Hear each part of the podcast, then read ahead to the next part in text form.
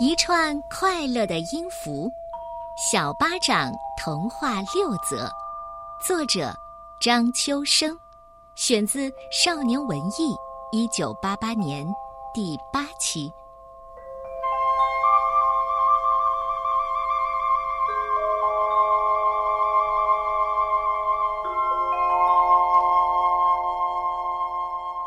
鸭蛋、鸡蛋、老鼠蛋。鸡生了八个蛋，鸭生了九个蛋，它们各生各的蛋，谁也不相干。可是这事儿却轰动了整个动物界。原来这天早晨，鸭大婶儿在检查自己的九个蛋时，发现其中一个竟然是鸡蛋。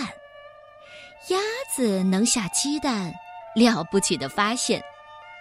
鼹鼠先生是位大学问家，他一听见，激动的不得了，郑重宣布：“根据我的研究，呃鸭子的祖先是鸡。如今鸭子生了鸡蛋，这不奇怪，这是一种返祖现象。”熊博士也是一位科学家，他说：“鸡鸡怎么成了鸭子的祖先？你这是胡说八道。”也许老鼠还会成为你的祖先呢。啊！我抗议！鼹鼠先生说：“你不懂科学，要不鸭子怎么会下鸡蛋？你能生得出熊猫吗？”熊博士笑笑：“我绝对生不出熊猫，但你怎么知道这鸡蛋一定是鸭生的呢？怎么不是？你有眼睛吗？”鼹鼠先生生气地说：“鸭大婶儿生了九个蛋，一、二、三、四、五、六、七、八、九。哎，瞧，这第九个就是鸡蛋，这是明摆着的。”熊博士不慌不忙地绕着鸭子窝走了一圈，把九个蛋都看了一下，对看热闹的小田鼠说：“劳驾。”你去把小老鼠哥俩找来。小老鼠哥俩见了熊博士，有点战战兢兢的。熊博士说：“能把你们洞里的那只鸭蛋送来吗？”鼠老大说：“哎，不是，我不明白你的话。我们哪来的鸭蛋？”鼠老二尖着嗓门说：“我们还没有学会生鸭蛋呢。”大伙儿哄笑了。鼹鼠先生笑得尤其厉害。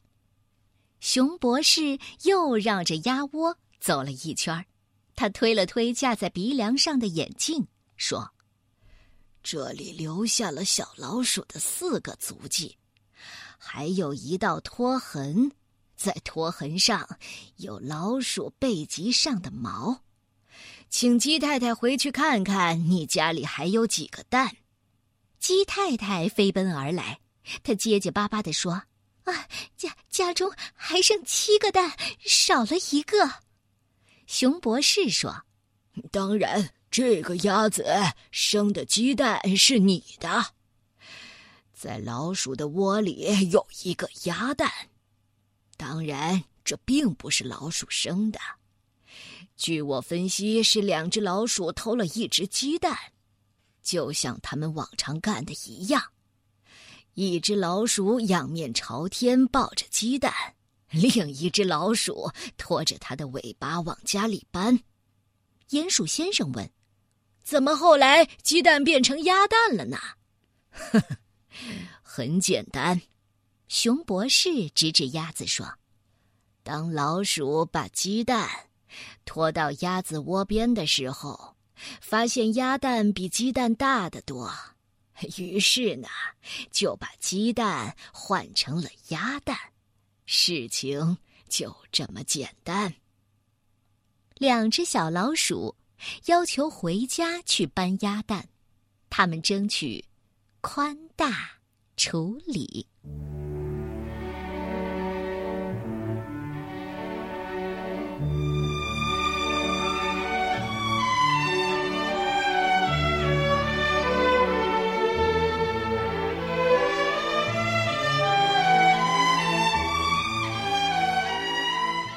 串快乐的音符。有一串快乐的音符，它们是从哪里来的？连他们自己也搞不清楚。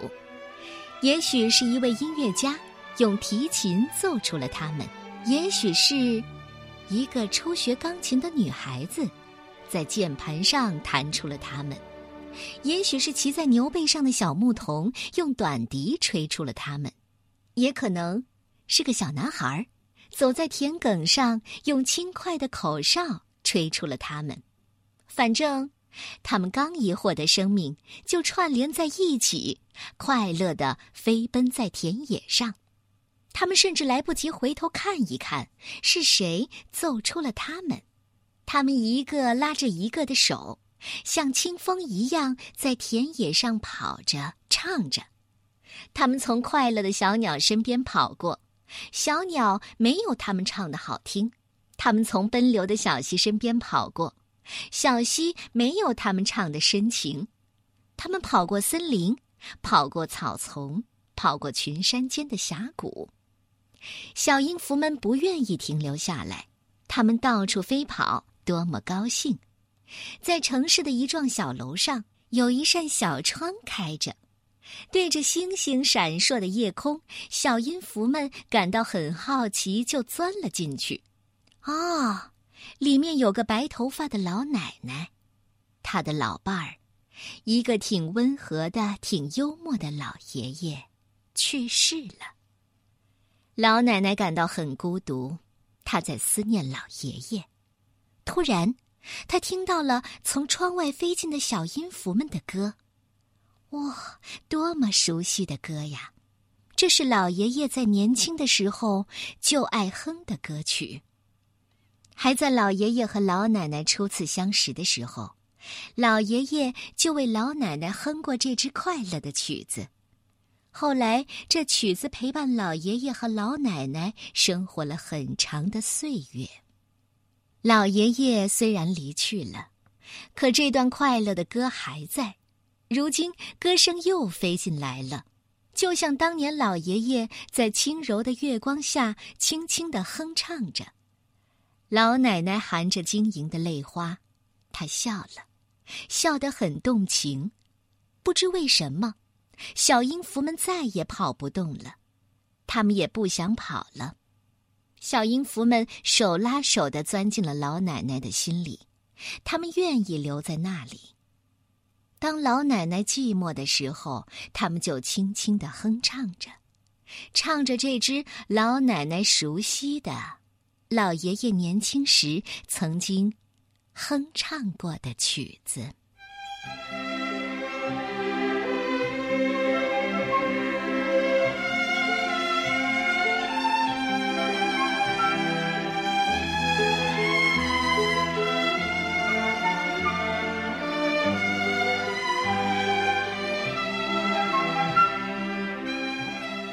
河马先生的结束语》。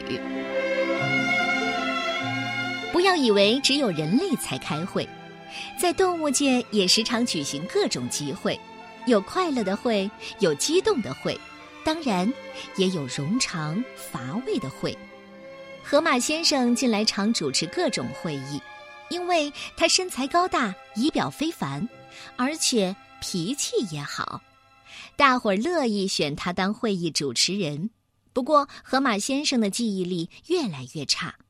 在会议中常出点小毛病，这不，在一次会议上，他做了十分精彩的开场白，但随着会议的进行，他渐渐忘记了自己的任务，最后竟然把自己早已背熟的结束语也忘记得干干净净。会议就在没有结束语的情况下结束了。过了好久，河马先生又参加了另一个会议。这个会议由能说会道的狐狸先生主持，讨论的题目是很重要的。秋天到了，树上出现了第一张黄叶。那这张黄叶会在什么时候掉下来呢？掉下来有没有危险性？要采取点什么预防措施？会议开得很长，狐狸先生卷动着他那能言善辩的舌头，分析了树叶落下的二十一种可能性，以及十八种预防的措施。大伙听得昏昏入睡，可是狐狸先生丝毫没有闭嘴的意思。其实，就在他讲到第九种可能性的时候，第一张黄叶已经悄没声儿的落了下来。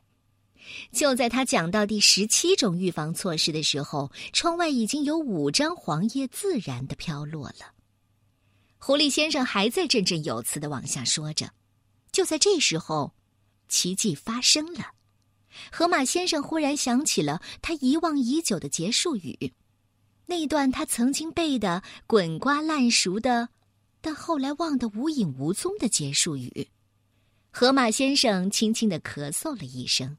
就打断了狐狸先生的话，大模大样的说了起来：“呃，先生们、女士们，我们今天开了一个呃多么难忘的会！我们研究了一个十分重要的问题。呃，限于时间，河马先生的话使大家从昏昏欲睡中惊醒过来，与会者们报以热烈的掌声。”这是河马先生陶醉了，他的演说还从来没有取得过这样好的效果呢。狐狸先生起先有点莫名其妙，后来也不得不鼓起了掌。会议就在这快乐的气氛中结束了。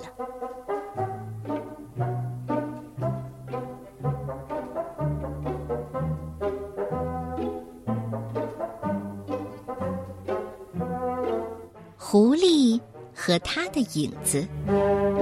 一只狐狸越来越孤独，它的贪婪，它的奸诈，使它失去了所有的朋友和亲人。傍晚到了，太阳快下山了。看到别人家里一片热闹的景象，狐狸很悲哀。他对他的影子说：“看来只有你愿意和我作伴了。”狐狸的影子说。我也不愿意和你作伴儿，可是有什么办法呢？太阳把我给了你，我实在无法离开你。你没听到吗？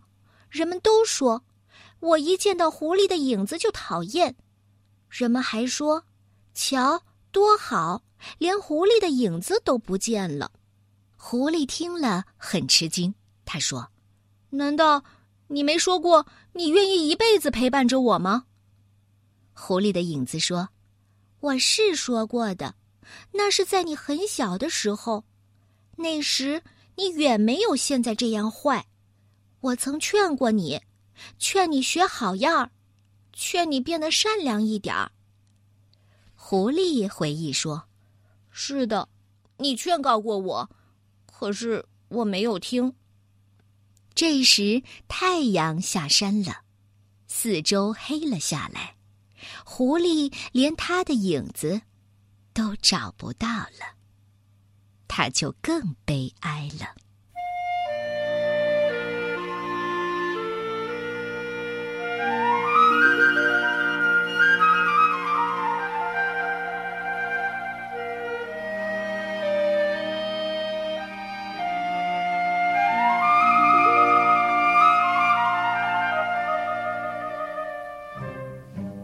是摇步舞。瑶瑶是谁呢？瑶瑶是一只小鸭子，它才生下来不久，刚学会走路。它走路摇摇摆摆的，所以大伙儿叫它瑶瑶。瑶瑶的走路是和笑声连在一起的，它每走一步，大家都会在后面笑话它。它的姿势是如此奇怪，如此笨拙。小瑶瑶很苦恼，怎么办呢？躲在家里，别出来丢人现眼吧。可是这样会让人笑话一辈子的。小瑶瑶想，小瑶瑶开始不怕别人笑话了。她每天在没人的地方练习走路，尽可能使自己走路摇得有规律些，摇得好看一点。而且，她每天还要到热闹的地方去走一圈看看人们的反应。后来他发现，如果自己挺胸昂首，旁若无人的阔步前进，就会有一种特殊的风度。这是鸭子独有的风度。它就这样经常改进自己的走路方式。有一天呢，它又来到热闹的地方，一只小松鼠像发现了什么奥秘似的说：“哦，瞧，一只多么神气的小鸭子！”小刺猬也说：“嗯，是啊，它走的真好看。”人们开始用赞赏的眼光，而不是用嘲笑来看小鸭子瑶瑶走路了。后来呢，动物界盛行一种摇摆步的走法，就是模仿小鸭子瑶瑶走路的一种时髦风尚。在动物们跳舞的时候，还专门有一种舞步叫做鸭式摇步舞。这是一种很难学但很好看的舞步。我不说，你们也知道，这种舞步的创始人是谁呢？当然是小鸭子瑶瑶。